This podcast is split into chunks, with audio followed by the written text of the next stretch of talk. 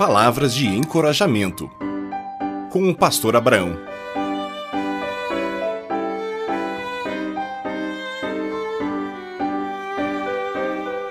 As mãos. Hoje eu quero trazer um poema escrito por Djalma. É uma conversa entre a neta e a vovó. Essa conversa com certeza vai nos ajudar a valorizar as nossas mãos e o nosso dia a dia. A neta diz: Avó, como a senhora enfrenta a dor?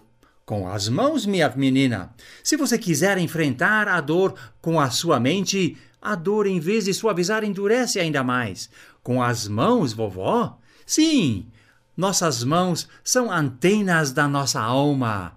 Se você as fizer mexer costurando, cozinhando, pintando, tecendo, tocando algum instrumento musical ou afundando-as na terra, estes enviam sinais de amor para a parte mais profunda dentro de você. A sua alma se acalma, assim não precisa mais te mandar dor para fazer te notar. Mexa suas mãos, minha menina. Comece a criar com elas e, dentro, e tudo dentro de você se moverá. A dor vai passar, mas ela se tornará melhor obra-prima e não vai doer mais do que já está porque você conseguiu bordar a sua essência.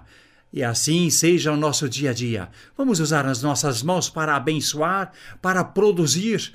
Vamos cuidar das mãos para que elas possam acariciar muito e fazer o bem.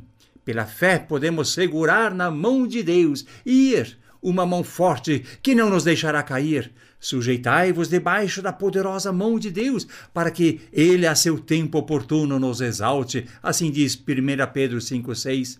Coloque a sua mão na mão de Deus e ela será abençoada para a realização do trabalho de cada dia. Sinta em seu coração a bênção que suas mãos são para você mesmo e para os outros ao seu redor. Receba o meu abraço com as mãos de nosso Deus.